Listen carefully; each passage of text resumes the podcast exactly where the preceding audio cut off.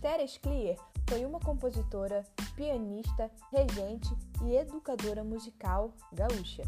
Viveu 52 anos dedicados à música. Atuou em cursos de graduação em música como professora de análise, professora de morfologia, de teoria, piano e composição. Isso não só no Rio, de, no Rio Grande do Sul, como também no Rio de Janeiro. Alguns atores até afirmam que Esther também foi musicóloga, porque era pesquisadora do folclore brasileiro. Esclier conquistou respeito e importância como docente das disciplinas de percepção e análise musical durante sua atuação na ProArte do Rio de Janeiro no período de 1963 a 1975.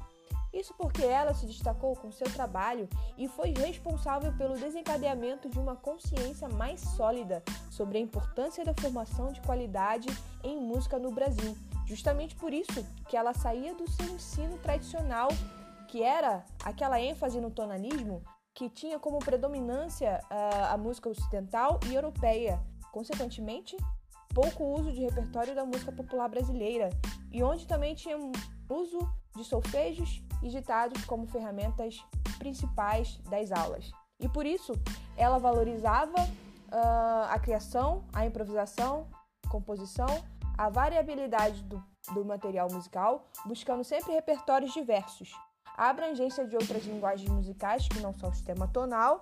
Daí veio muito a influência do Kohreuter, que foi professor dela, e a constante reflexão sobre os conceitos e elementos da linguagem musical.